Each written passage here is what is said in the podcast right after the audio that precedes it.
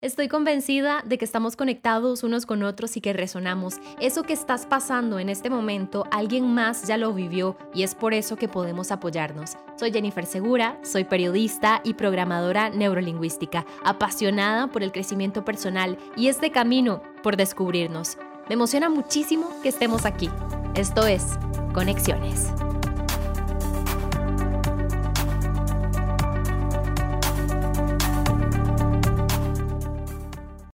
Hola, gracias por haber venido otra vez. Hey, hoy les quería plantear una pregunta. ¿Ustedes qué piensan de la gente que se rinde? ¿Qué les enseñaron a ustedes de ese concepto de rendirse? Yo recuerdo que cuando estaba chiquitilla, a mí siempre me decían, uno tiene que luchar por lo que quiere. Y sí, estoy de acuerdo. Pero también me decían, solo los débiles se rinden o rendirse es de gente débil o esos que se dan por vencidos son débiles. Pero a mí nadie me enseñó qué hacer cuando ese proceso de insistir o de resistir empezaba como a hacernos daño. ¿Les ha pasado que ese proceso les quita también la paz?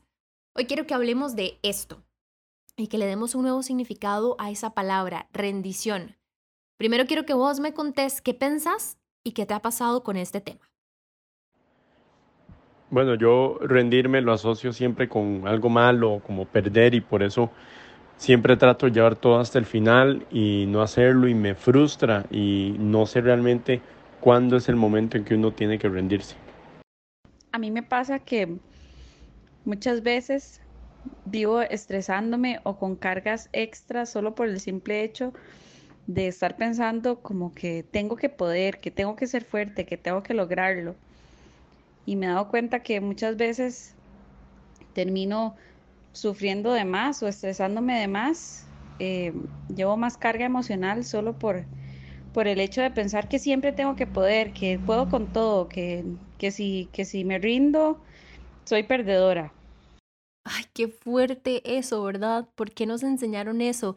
Pero vean, la buena noticia es que sí, podemos darle un nuevo significado. Por eso le pedí a mi amigo, que es programador neurolingüístico y también coach, Jorge Chaverri, además lo conocen como The Mind Coach, que me ayudara a él a poner esto en sencillo. ¿Por qué es importante darle ese nuevo significado a esa palabra y explorar en realidad qué hay detrás de la rendición? Jorge, ¿cómo estás? Hola Jen, qué honor estar por acá. Muchísimas gracias por invitarme.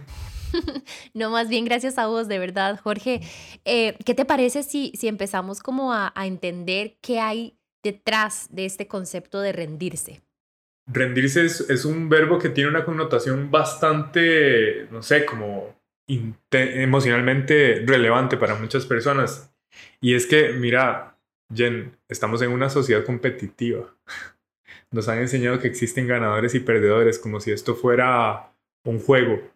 Un juego que tiene reglas a las que todo el mundo accedió. Y entonces pensar en rendirse para muchas personas sería eh, prácticamente con un término popular, un pecado mortal. Y obviamente todo el mundo se quiere alejar de esto, pero hay momentos en donde la vida nos coloca enfrente de situaciones que simplemente no son para nosotros, no son manejables, situaciones que se alejan de nuestro control y seguir insistiendo nos limita inclusive el crecimiento. Entonces, resulta ser que hay ciertas ocasiones en la vida en donde el mundo nos pide algo de nosotros y resulta ser dejar de lado el esfuerzo en esa dirección. Y esto no significa nada que no sea crecimiento en otra dirección. Seguir insistiendo en donde tenemos una pared nos aleja de, seguir aprendiendo, cubriéndonos, expandiéndonos. Y es ahí donde, donde viene la, la, la idea que, que me gustaría que conversáramos hoy, que es cuándo sería bueno rendirse y qué es realmente rendirse. Sí, yo quisiera empezar, Jorge, planteando una posibilidad. Eh, no sé si te ha pasado, pero a veces seguimos insistiendo porque en realidad sentimos miedo. Insistimos, por ejemplo, en una relación que ya no nos hace crecer, porque tenemos miedo como a soltar a esa persona, porque no sabemos qué pasa o qué sigue si nos rendimos o si dejamos eh, eso que tenemos. Insistimos a veces en demostrar que somos valiosos y a veces como que nos sometemos a procesos que realmente son desgastantes. Em, yo quería poner aquí también un ejemplo em, de otra posibilidad para que la planteen ustedes, se la planteen ustedes.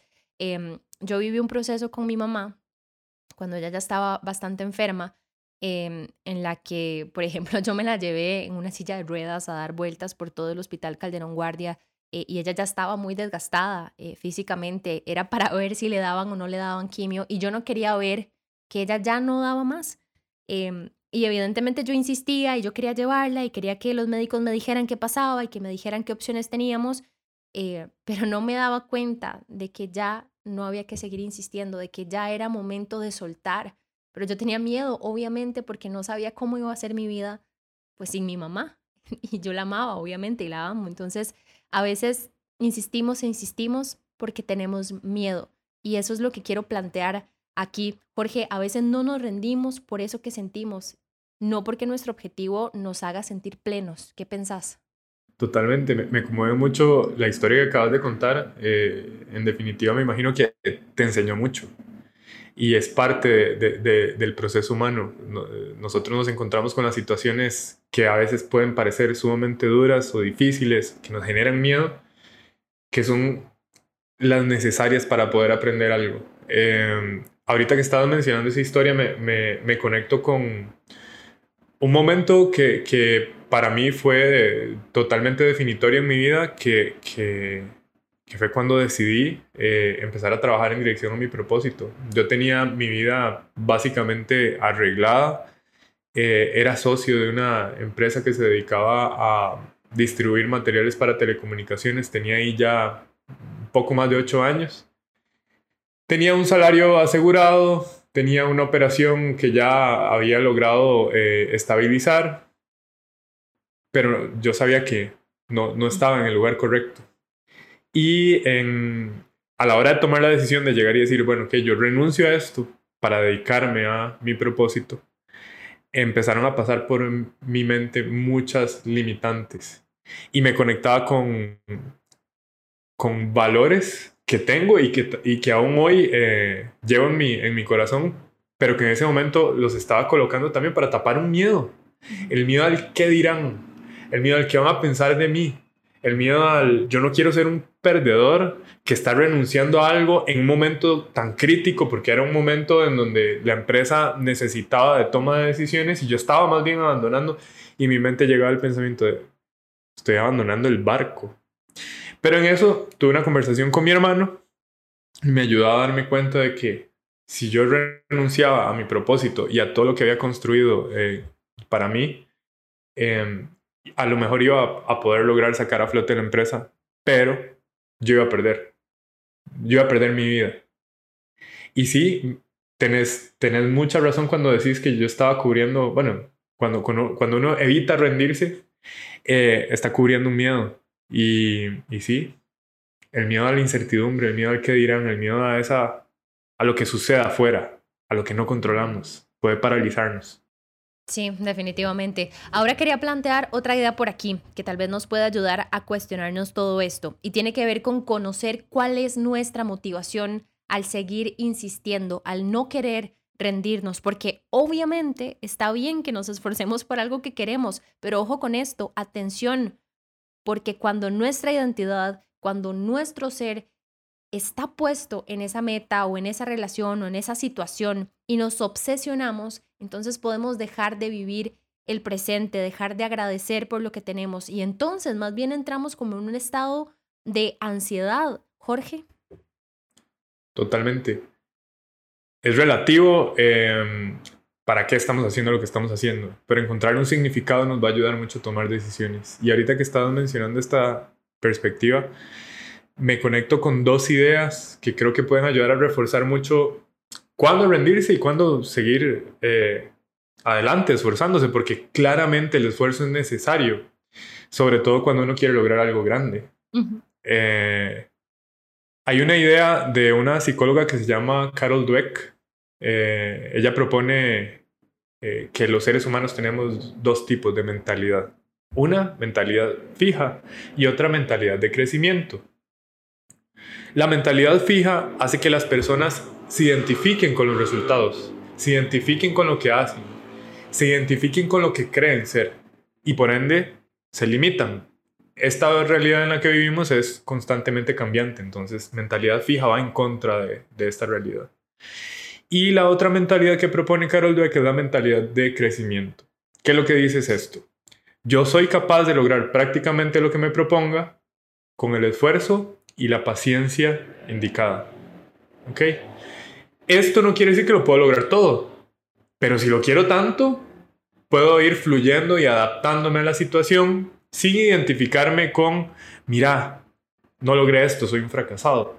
Mira, eh, si, si yo abandono mi carrera, eso que estudié, ya voy a perder mi identidad.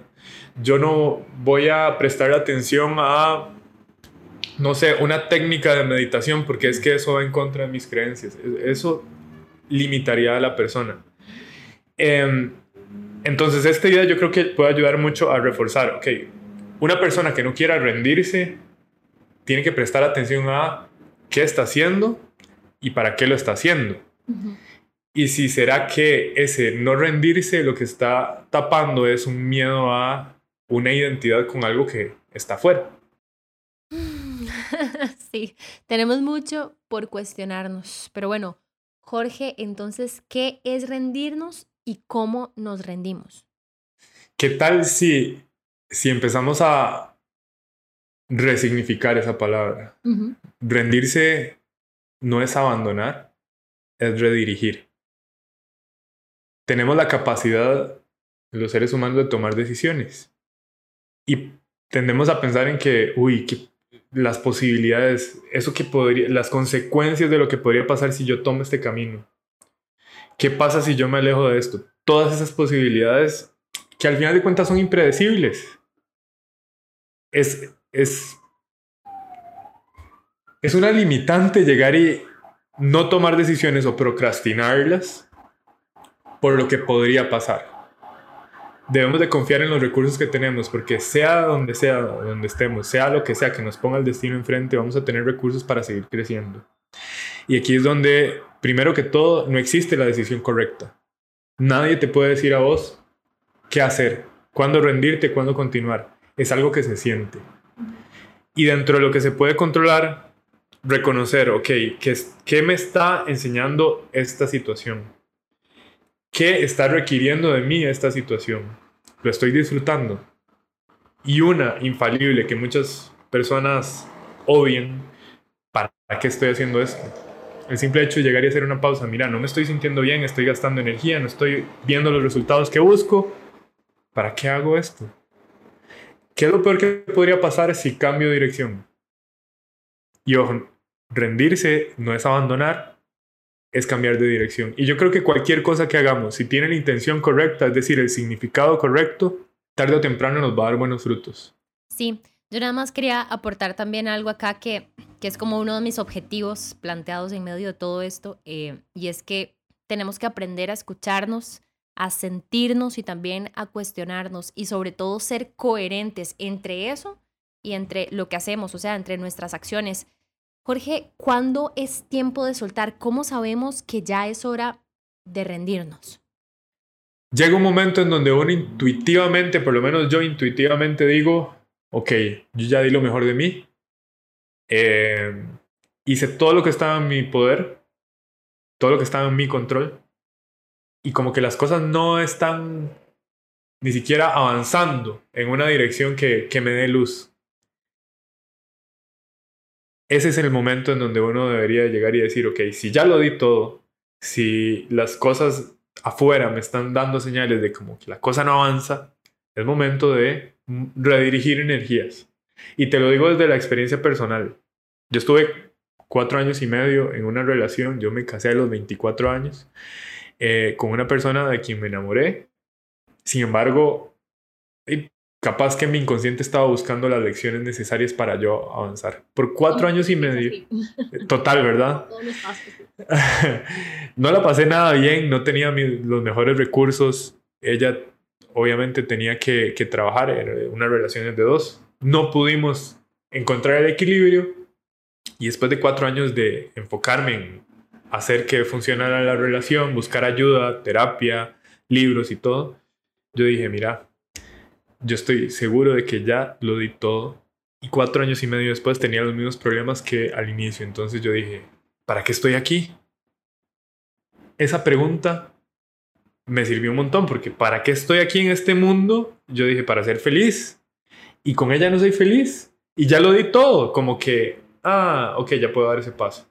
Mm. Y me sirvió muchísimo porque a partir de ahí empecé a tomar decisiones en dirección a mi crecimiento. Yo estaba buscando mi felicidad. Asumir esa responsabilidad de lo que puedo controlar. Eh, encontrar un significado. Prestar atención a las señales. Y asegurarte de que ya aprendiste lo que tenías que aprender. Una vez una, una persona me decía, mira Jorge, es que estoy pasando por una situación muy difícil con mi pareja. Y yo creo que voy a divorciarme. Y yo no le dije nada de si divorciarse o no. Yo nada más le dije, mira, cada quien sabrá cuál es la decisión que debe de tomar. Lo que sí te puedo decir es que antes de tomar cualquier decisión, asegúrate de haber aprendido la lección. ¿Cuál? Vos sabrás. Pero que aprendas la lección es fundamental porque si no, salís de esta y entras a otra y vuelve a pasar lo mismo. Ay, sí. Pero vean, aquí quiero pedirnos y me voy a incluir hey, que nos tengamos mucha paciencia. Esto es paso a paso. Vean, tomar conciencia de que ya es hora de soltar, ya eso por sí solo es un avance. Hay que validar cada cosa que vamos descubriendo de nosotros. Yo creo que eh, de eso se trata este camino. Em, Jorge, quería pedirte también, nada más ya para cerrar, que hagamos un resumen, como un ABC de este tema. Rendirnos, cómo y cuándo. Vivimos en una realidad eh, impermanente lo, único permanente es el cambio. Es decir, en este juego de la vida no existen ganadores ni perdedores. Está bien llegar y hacer una pausa, escucharse, darse cuenta de que lo que estás haciendo no te está llevando en dirección, eh, la dirección buscada, y llegar y redirigir energías. Para temas de lenguaje, está bien rendirse. ¿Cuándo hacerlo? Cuando hayas reconocido que hiciste lo mejor que podías en esa dirección. Las cosas externas te dan señales que vos interpretas como, mm, mira, no me estoy acercando hacia eso. Y hacerte la pregunta, ¿para qué estoy aquí? ¿Qué me está enseñando esto? ¿Qué requiere esto de mí? ¿Y qué necesidad estoy buscando satisfacer? Porque hasta que no aprendas la lección, vas a seguirte enfrentando contra esa pared o ese obstáculo pero siempre tener la posibilidad de transformarlo en una oportunidad, escuchándote. Sí, necesitamos más conexión con nosotros. Jorge, ya para cerrar, ¿tenés algún mensaje de esos tuyos, lleno siempre de sabiduría, que quieras compartirnos? Tengo un mensaje. Eh, este no soy yo. Este es un mensaje que traigo de tiempos ancestrales, eh, de un filósofo que se llama Bertrand Russell. Y de hecho lo voy a leer textualmente porque me parece que es una belleza. No quiero decir que haya que ser intencionalmente excéntrico, porque eso es tan poco interesante como ser convencional. Lo único que digo es que uno debe de ser natural y seguir sus inclinaciones espontáneas, siempre que no sea claramente antisocial. Me encanta. Buena forma de cerrar este capítulo. Muchísimas gracias otra vez, Jorge, que te vaya súper bien. Gracias infinitas, Jen. Éxitos. Gracias. Y gracias también a vos, de verdad, gracias por haberte tomado este tiempo, estos minutos para descubrirte, para cuestionarte. Ojalá que te haya servido, de verdad. Recordá ser muy, muy compasivo, compasiva con vos. Em, también recordá que tenés todo para decidir recorrer esta vida en plenitud y en felicidad en serio, espero de todo corazón que te haya servido y recuerda que cada semana te voy a estar trayendo ese tipo de conversaciones, conversaciones poderosas eh, que nos conectan con nosotros. Eh, de hecho, estoy preparando ya algunas que tienen que ver con entender qué es el ego, también con dejar de sentir celos, cómo hacer eso, de dejar de sentir envidia y también de cómo vivir el duelo. Contame de qué te gustaría que hablemos a través de mis redes sociales. Les mando un abrazote y les deseo muchísima conciencia y mucho amor. Hasta luego.